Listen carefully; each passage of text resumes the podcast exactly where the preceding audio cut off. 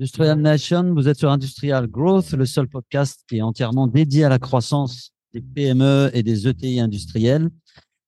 Aujourd'hui, je suis avec euh, Tristan, Tristan de Kramer Group ou du groupe Kramer. Tristan Rodriguez, bienvenue de, dans, dans, le podcast. Je suis très, très content de te recevoir. Euh, bonjour Karim, merci à toi. merci d'avoir accepté l'invitation en tout cas. Je t'en prie.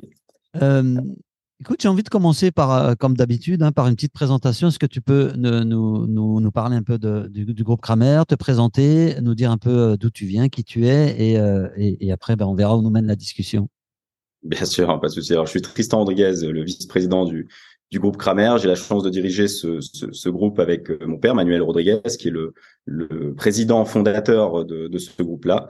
Euh, le groupe Kramer, pour faire simple, est euh, spécialisé dans la fabrication euh, de robinetterie et de céramique sanitaire. Euh, L'activité robinetterie depuis 1981 et la partie céramique sanitaire depuis peu avec le rachat d'une usine le site de Jacob de Lafont, euh, alors pas la marque, mais le site de Jacob de Lafont euh, dans le Jura depuis maintenant deux ans.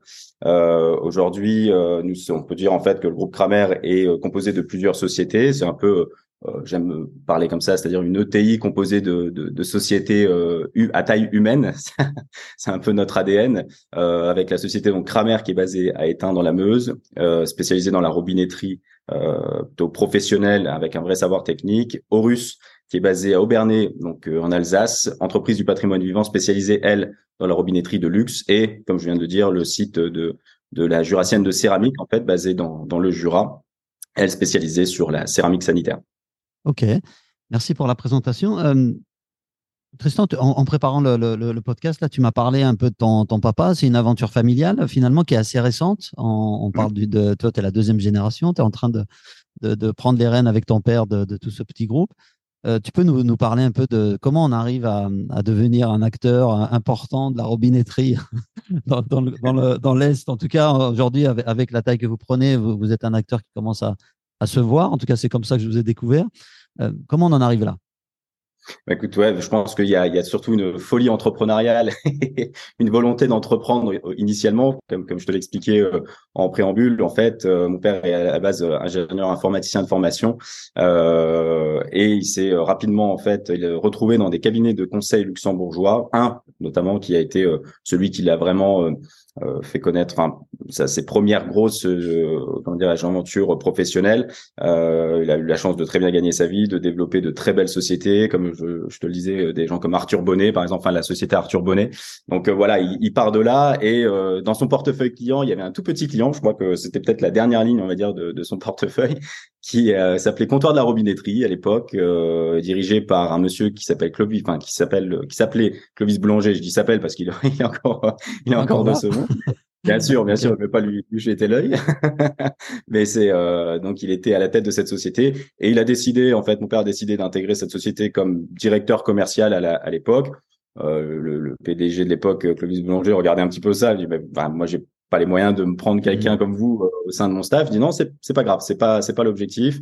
L'idée, c'est que je vous aide à développer cette société pour la, vous proposer en fait un rachat. Et c'est ce qui s'est passé.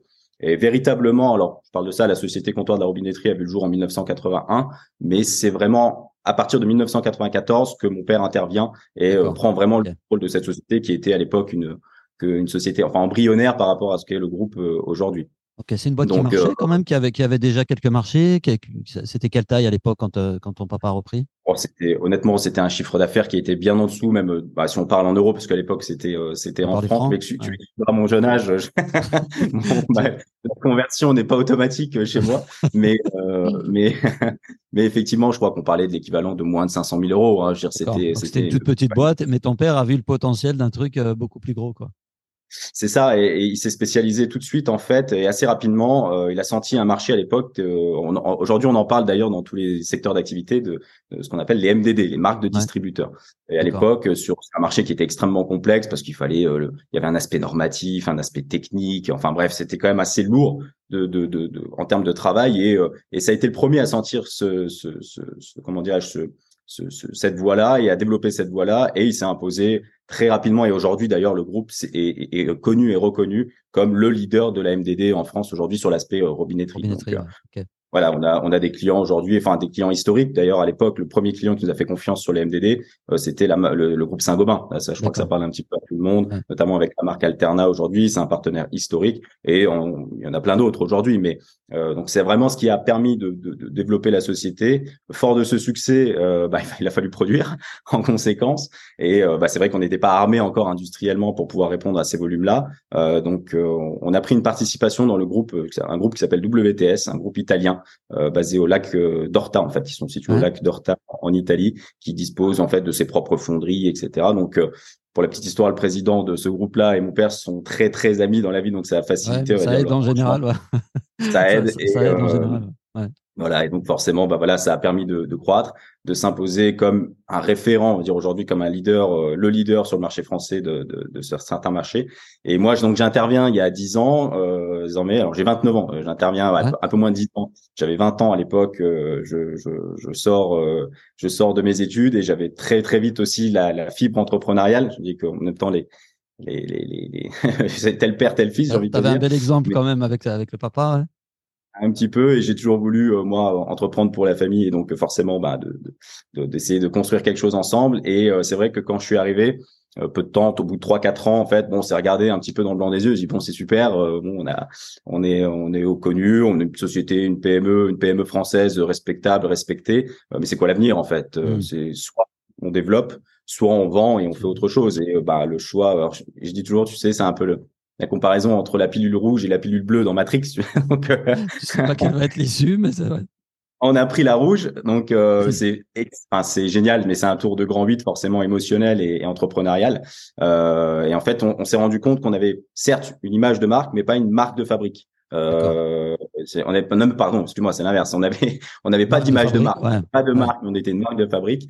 Euh, et effectivement, c'est là. Ça veut dire que vos produits euh, sont reconnus par leur qualité, par euh, le, fait que vous soyez présent aujourd'hui en grande distribution, enfin en distribution avec avec la MDD. Mais par contre, vous n'étiez pas connu. personne ne savait que c'est vous qui faisiez tous ces robinets, tous ces tous, ces objets. Exactement. En fait, en tant que marque, on n'était pas, on n'était pas connu. Et euh, bah, ça a été le challenge en fait, se dire bah écoute, euh, allez, on y va. On... Et pour ça, il faut qu'on achète une société qui soit elle connue et reconnue sur le marché. Et d'où intervient donc la deuxième société euh, dont je parlais. C'était une, c'était une frustration en fait d'être euh, juste euh, derrière le, le, parce que quand tu as un MDD, du coup ta marque apparaît pas, c'est celle du distributeur, etc. Et c'était quelque, quelque, part, c'était une frustration en fait de dire on fait des super trucs et euh, personne sait c'est comme euh, Superman tu vois les gars ils sauvent des vies mais personne sait que c'est Clark Kent c'est un peu un peu ça, ça bah, alors c'est sans le côté euh, comment dirais-je on n'avait pas on n'avait pas volonté forcément à briller en tant que tel mais ce, que je veux dire par là c'est un peu toute proportion gardée mais un peu Krups qui fabrique les machines Nespresso et on voit les machines Nespresso mais c'est fabriqué bah, c'est un peu c'est un peu l'idée. Et c'est surtout qu'à un moment donné sur un marché qui était le nôtre parce que cantonné au marché français bah il y avait un plafond de verre quoi. Se dire plus progresser que ce qu'on fait. Euh, donc, il a fallu euh, commencer une croissance externe et c'est à partir de là en fait que la société Kramer devient un groupe puisque ben, un groupe c'est au moins composé de deux sociétés et c'est là qu'on rachète en fait la société Horus euh, basée au Bernay en Alsace qui est une, merveilleuse maison de robinetterie française connue et reconnue qui a équipé parmi les plus beaux palaces de la planète, hein, Ritz, Plaza Athénée, Mandan Oriental, enfin bref, un petit peu partout dans le monde. 50% de son chiffre d'affaires 50% de son activité est réalisée à l'international, donc il y avait aussi une dimension pour nous internationale qui était intéressante. Donc ça a été premier, le premier marchepied entre guillemets d'une nouvelle ère et un premier nouvelle page en fait qu'on a qu'on a écrit ensemble. Une société qu'on a complètement euh, gardé l'ADN, elle était un peu poussiéreuse si tu veux, donc on a gardé l'ADN mmh. et on a on a permis de développer cette, cette belle maison et euh, se faire connaître. Et, et c'est là qu'en fait l'aspect marque propre intervient, puisque ben, Horus étant reconnu, ben, ça a fait aussi de la lumière sur Kramer, et la marque Kramer. Donc aujourd'hui, euh, pour te donner un ratio, euh, c'est euh, notre chiffre d'affaires que je te, je te donnais, donc est de 30 millions sur la France, 80 avec le groupe WTS. Aujourd'hui, est réalisé à 60% par les MDD et 40% en marque propre. Donc on n'est plus à 0 ou 10%. vous êtes plus, vous avez, réussi l'objectif de, de rééquilibrer en ayant votre propre marque. C'est ça. Et, euh, et, récemment, donc avec la Jurassienne de céramique, elle qui a fait beaucoup parler de nous, euh, avec là, ce qu'on voulait, c'était absolument préserver le savoir-faire de cette dernière usine historique euh, qui, euh, qui c'est à l'heure où on parle de réindustrialisation de la France, euh, ben on fait, mm. on fait humblement, on, on, essaye humblement de faire partie des acteurs et non pas des uniquement les penseurs, parce que c'est bien beau de le dire, mais il faut aussi agir. Il faut le faire. il faut le faire. Voilà. Alors, il faut le faire. Question sur, votre business, la, la, robinetterie, moi, je connais vraiment rien du tout, donc je, tu m'excuses si c'est une question naïve.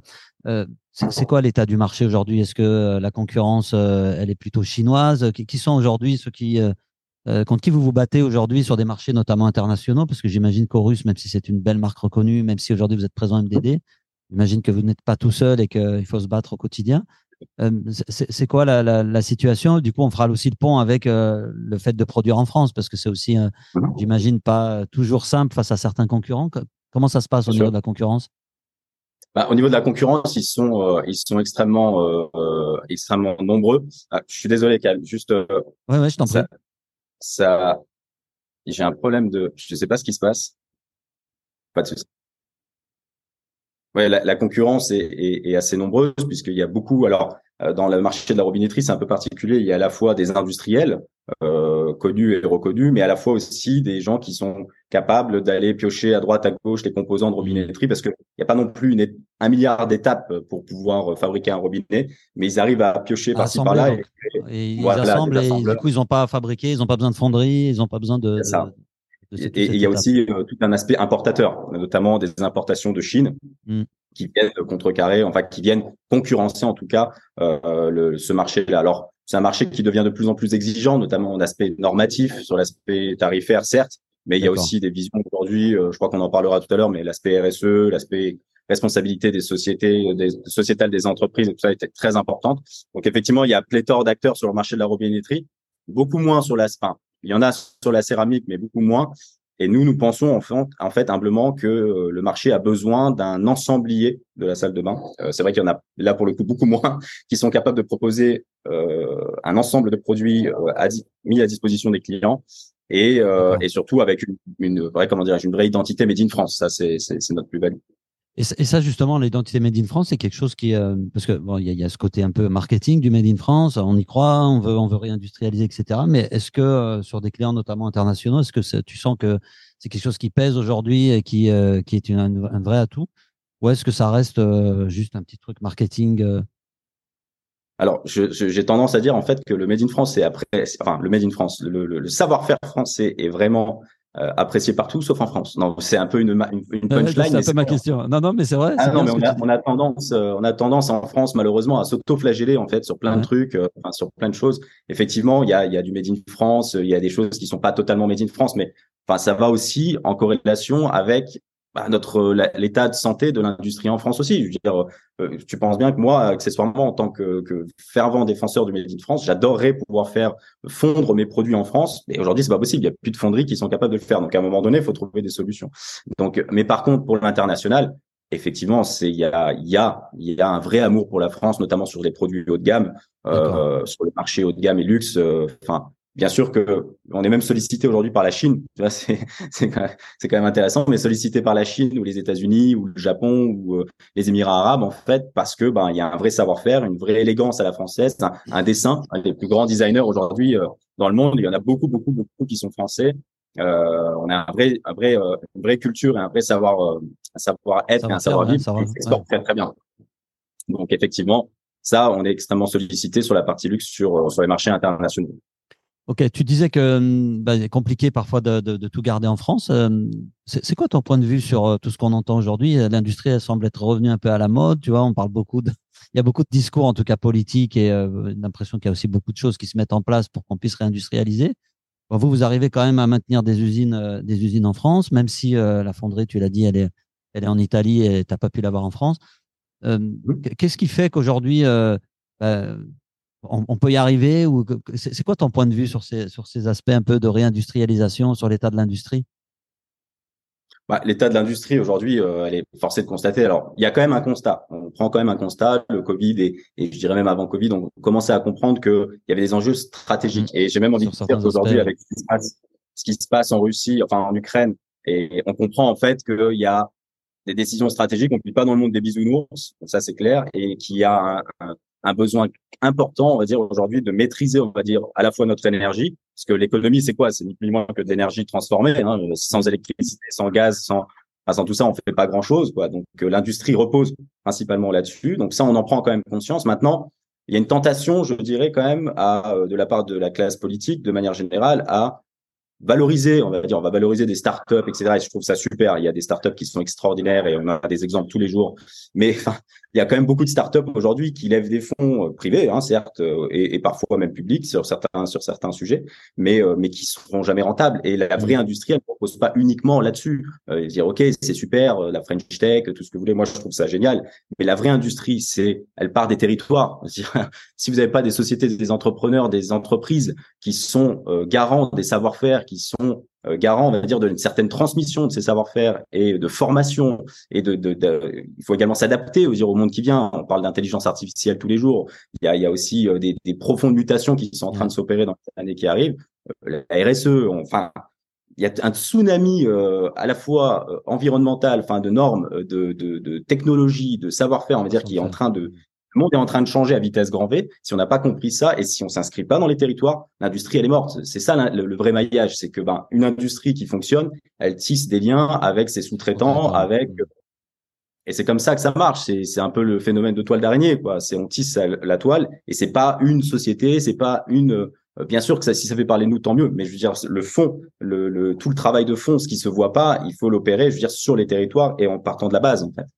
Et, c'est ce que vous faites un peu finalement en, travaillant euh, aujourd'hui sur ces sociétés qui restent quand même très ancrées dans les territoires. On parlait de la Meuse tout à l'heure, euh, du Jura. Donc là, vous êtes pour le coup euh, très très présent sur un savoir-faire qui est quand même un savoir-faire à la française. comment ça se traduit Là, tu parlais à l'instant de RSE. Je sais que c'est un sujet aussi qui est, qui est chaud. il y a quelques années, enfin, il, il, y a, vraiment, tu m'aurais posé avec ça il y a deux trois ans. Je trouvais que c'était un peu un peu bullshit quoi. J'ai l'impression que tout le monde, parle. je comprenais pas trop le truc quoi. Les, les boîtes qui parlaient de ça et souvent ça venait des grands comptes, etc. Bon, mmh. aujourd'hui, euh, aujourd'hui, il y a quand même une vraie, euh, un vrai réveil là-dessus, une vraie conscience qui, qui apparaît. Et, et, ce qui est intéressant, c'est que je trouve que ça devient vraiment aussi des, des PME. C'est pas uniquement les grands groupes qui commencent à faire du greenwashing pour dire qu'ils ont euh, arrêté d'imprimer les papiers ou qui mettent un truc dans l'adresse mail, tu vois, pour dire d'imprimer pas mal d'emails. Aujourd'hui, il y a quand même beaucoup, beaucoup de, de, de PME, d'ETI euh, comme la vôtre qui prennent ça à bras le corps et qui en font un levier de, de, croissance. Quoi. On est, on est même dans une de nouvelles opportunités. Euh, chez vous, dans un secteur un peu traditionnel, et, dans ma bouche, c'est pas péjoratif, hein, la robinetterie, euh, les lavabos, enfin tous, tous ces trucs-là qui sont finalement des objets du quotidien. Comment, comment votre engagement au niveau de la RSE se traduit et comment ça devient euh, ou pas une opportunité business pour un groupe comme le vôtre? Bien sûr, bah, tu as, tout à fait raison. Tu sais, on avait, moi j'avais moi-même en fait quand j'ai entendu parler. Alors on est très, pas avant-gardiste, mais on est très très, euh, enfin on, est, on, a l'habitude d'être en veille, notamment sur ce genre de sujet. Et c'est vrai que quand c'est arrivé les premières fois, enfin la première fois on nous a parlé des RSE, je me suis dit qu'est-ce que c'est ce truc-là C'est un énième label. Enfin bref, on est un petit peu passé par tous les états. Sauf qu'aujourd'hui, et aujourd'hui en tant que qu'entrepreneur, ce que je peux dire, c'est que la personne, le chef d'entreprise, et tu as totalement raison de souligner de, et de dire que c'est pas uniquement des gros groupes, ça va du gros groupe jusqu'à la l'ETI, à la PME, en passant par l'artisan, mmh. euh, le, entrepreneur celui qui n'a pas compris que le monde de demain devra, enfin sa société devra, parce que RSE, qu'est-ce que ça veut dire? C'est la responsabilité sociétale de son entreprise.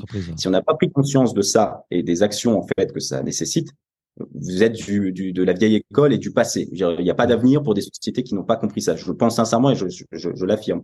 Pour nous, ça a été pas une révélation, mais une une merveilleuse en fait entre, enfin, aventure parce que être RSE, ça veut rien dire. C'est une philosophie que tu adoptes au quotidien et surtout, des, des, comment dirais-je des des, des, il y a des vrais leviers d'action, on va dire, sur cette, sur cette, parce que la RSE c'est extrêmement large. On mmh. parle de, de, de bien-être au travail, euh, on parle de télétravail, etc. Alors ça, c'est bien beau, mais ça fait, c'est une composante de la RSE. Ça parle de l'écologie, ça parle de la, ouais, de, de, de, on sait pas trop ce qu'il y a dedans d'ailleurs parfois. Alors c'est tout ce qui voilà, c'est tout ce qu'il y a de super, on va dire, dans ce que tu entends à la télé, oh, rapport du GIEC, oh, rapport, bref, enfin, ok, à un moment donné, comment on agit? C'est pas juste on éteint les lumières en partant de chez soi, c'est à un moment donné, il y a aussi des entrepreneurs, des entreprises, et chacun à son niveau peut agir euh, dans la philosophie même de son entreprise pour pouvoir euh, eh ben contrecarrer on va dire tout ce tout ça tout ce qu'on entend au quotidien et ce négativisme on va dire aujourd'hui et ce pessimisme qu'on entend. Ben, à un moment donné il faut prendre le sujet à bras le corps. Et ça va aussi bien que le bien-être au travail. Je pense qu'on peut dire et on constate quand même que depuis Covid et même un petit peu avant que le le travail change, la méthode de change et le rapport au travail est en train de changer. Il faut le prendre en considération. Donc ça va en termes de télétravail, de rapport homme-femme, de salaire, de, enfin, tout un tas, toute cette composante. énormément, énormément. Enfin, je crois qu'on n'aurait pas assez d'une d'une interview pour évoquer tous les sujets, mais et, justement, par exemple, si, si, tu peux nous donner deux trois exemples de choses que vous avez mis en place, parce que vous, vous êtes relativement jeune dans l'entrepreneuriat, hein, ça date de, de, des années 90, si j'ai bien compris, la, la prise de de participation de ton papa et de, de contrôle de ton papa sur cette société comptoir robinetterie. Depuis, depuis qu'est-ce qui a pu changer et Qu'est-ce que vous mettez par exemple en œuvre qui, euh, qui s'inscrit dans cette démarche et qui correspond à vos valeurs? Ça va, ça va de la du bien-être au travail jusqu'à euh, l'économie d'énergie. Hein. Euh, je te, je te fais pas un dessin, mais il fallait être quand même visionnaire pour acheter une usine de céramique consommatrice de gaz en plein C'est clair. ruisseau.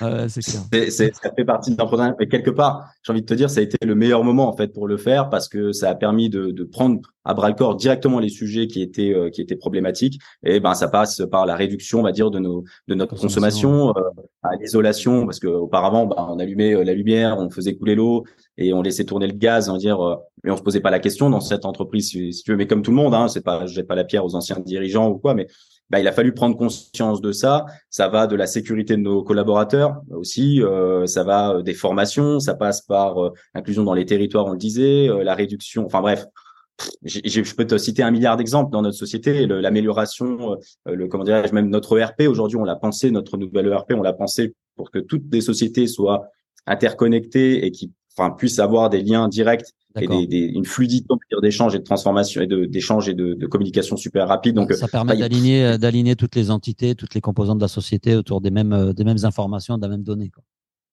Bien sûr, et surtout comprendre un truc, Karim, c'est la RSE. Aujourd'hui, on a on a été évalué sur notre dernière euh, évaluation Ecovadis euh, comme avec le niveau gold. Donc c'est vraiment on est au, au, pas par, enfin pas parfait, mais parmi le, je crois que le plus haut c'est platinum, hein, si je dis pas de bêtises. Donc on est juste derrière. On a un comité aujourd'hui en interne. Aujourd'hui, il y a des équipes, donc groupes qui, euh, qui travaillent au quotidien sur ces questions-là et qui sont en charge là. Euh, mais il faut comprendre un truc, c'est que on est gold aujourd'hui, on serait peut-être pas gold demain. Ça veut rien dire en fait. Si tu hmm. veux le classement aujourd'hui, c'est un classement à l'instant T, mais qui doit sans cesse en fait euh, être significatif. Il faut continuer à stimuler, une remise en question quoi. C'est une remise en question perpétuelle et, et, il faut pas le prendre comme acquis. C'est surtout ça qui est, qui est important dans la RSE. Ok. Mais tu le disais après, la partie euh, levier, le, la levier par rapport au commerce, effectivement, aujourd'hui, c'est même nos clients qui sont demandeurs de ça. Donc, euh, effectivement, sur l'aspect MDD, etc., tu, tu vas, surtout sur la partie MDD, j'imagine que vous allez commencer à avoir des, des, clients qui vont exiger que vous soyez compliant là-dessus parce que le consommateur final est demandeur de, d'entreprises un peu plus vertueuses. Donc, c'est clair que toute la chaîne va devoir ou est obligée aujourd'hui de, de, de suivre le pli. Quoi. moi, je suis d'accord avec toi. Je pense qu'une entreprise qui comprend pas ça aujourd'hui, elle est déjà, elle est déjà fait déjà partie du passé. Ça va être très compliqué pour elle de, de rester compétitive et de rester présente sur les marchés. C'est ça. Et puis ça va faire aussi le ménage. Tu sais, on parlait justement de concurrence, euh, d'import, etc. Forcément, bah, quand tu as ce genre d'outils, je trouve ça super et j'applaudis dès demain parce que forcément, ça va pouvoir bah, renforcer notre industrie, renforcer euh, un peu la, la, la méthode qu'on a eue après Covid, c'est-à-dire de consommation euh, directe euh, avec son voisin, avec les producteurs, euh, les producteurs locaux, etc. Bah, c'est un peu ça. Alors c'est pas parfait, ce sera jamais parfait, bien sûr, mais mais en tout cas, ça va dans le bon sens et c'est il faut il faut il faut le reconnaître. Alors, tu disais tout à l'heure que tu avais pris, vous aviez pris avec ton père la, la pilule rouge, en gros, le choix de, de, continuer à développer et aller plus loin. C'est quoi la suite là? Comment vous voyez la, la, suite sans nous révéler de secret Mais Comment vous voyez les choses là? Vous voulez grossir? Je sais que tu m'as dit qu'il y avait des, des, objectifs où en gros euh, il n'y a pas forcément de, de limite à, vos, à, vos, ambitions. Mais, mais euh, c'est quoi la direction que vous prenez? Comment vous voyez les choses pour euh, les, les deux ou trois années à venir? Par rapport aussi à un contexte, je te pose cette question parce que le contexte il est assez anxiogène. Tu dis on a tendance aussi à se tout ça, se plaindre quand tu regardes un peu tout ce qui se passe. tu te dis, t'as plus trop envie des fois de, de, de, de faire des efforts, mais dans, dans ce contexte-là, comment vous vous positionnez et, et, comment vous gardez votre énergie pour, euh, pour continuer à entreprendre? Bah déjà, garder l'énergie, quand même, on éteint la télé. J'exagère. Non, non, mais tu as raison. Tu commences par éteindre la télé parce que sinon, tu, tu, tu, tu deviens ah bah, fou. Quoi pas grand chose, hein. on fait pas grand chose hein, aujourd'hui si, si tu écoutes un petit peu le climat ambiant et c'est justement dans ces moments-là qu'il faut en tant qu'entrepreneur avoir la foi et croire profondément en ce qu'on fait. C'est important justement de, mm. de faire tout, enfin, tout ce qu'on vient d'évoquer avant parce que si tu te lèves pas le matin avec cette ferme volonté, on va dire, de réussir et de d'être en phase avec ce que tu penses, dis et fais, euh, c'est impossible, c'est juste impossible. Après, de manière très pragmatique et humble, avec toute l'humilité que ça, ça doit comporter, euh, le groupe aujourd'hui euh, veut un clairement devenir encore plus important sur la partie robinetterie et céramique. Hein. La céramique est toute neuve, donc il faut déjà protéger euh, ce, ce, cette nouvelle activité. Nos clients nous font confiance, donc c'est plutôt bien parti. On fanfaronne pas, loin de là, parce qu'il y a mmh. encore de, de, gros challenges qui nous attendent. Qui nous attendent. Mais c'est de manière générale continuer à fédérer et à préserver le savoir-faire français, euh, que ça passe par la formation en interne, l'évolution de nos sociétés ou par la croissance externe. Donc on n'est absolument pas fermé, et c'est encore des discussions que nous avons aujourd'hui sur de la croissance externe pour venir renforcer soit euh, notre présence en France et notre euh, nos canaux de distribution, soit l'international. Donc, euh, bah, ça passe, comme je te dis, soit de la croissance externe, de l'évolution de produits, de l'amélioration, l'amélioration esthétique, ergonomique. Enfin bref, il y a beaucoup beaucoup d'innovation produits. Parce que tu parlais de secteur traditionnel, mais s'il est traditionnel, c'est parce que les produits qui sont ancestraux. Dire la céramique, on a essayé de la remplacer par maintes et maintes produits pour plein de choses. On n'a pas trouvé mieux. c'est clair. On n'a pas trouvé mieux. C'est des produits naturels à la base. Hein, donc, tu sais même aujourd'hui, dans le cas de la RSE, notre céramique, euh, par exemple, le taux, on a un taux de rebut très très faible parce qu'en fait, il est réinjecté même dans le produit même, euh, le, le, processus de fabrication. Donc, bah, c'est tout ça qu'on est en train de développer pour continuer à croître et, et comment dirais-je, que nos clients puissent encore nous faire confiance le plus longtemps possible. Ça, c'est clair.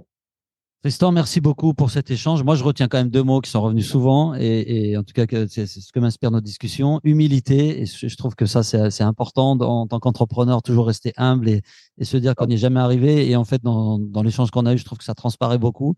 Et, en même temps, ambition. C'est pas parce qu'on est humble qu'on n'a pas le droit de rêver et qu'on n'a pas le droit d'être très, très ambitieux. Et ça, c'est quelque chose qu'on retrouve aussi beaucoup dans l'ADN, en tout cas dans ce qui ressort de notre échange. Merci beaucoup pour cette discussion. Chers amis, vous nous retrouvez évidemment sur toutes les plateformes de podcast. Pensez à nous laisser un petit avis. Ça fait quelques, quelques temps que j'ai pas eu de petite étoile là sur Apple Podcast. Faites-moi plaisir. Laissez-moi un petit like, histoire de booster un petit peu la visibilité du podcast. Et puis, à très bientôt pour un prochain épisode. Merci à tous. Merci, Karim. Merci beaucoup.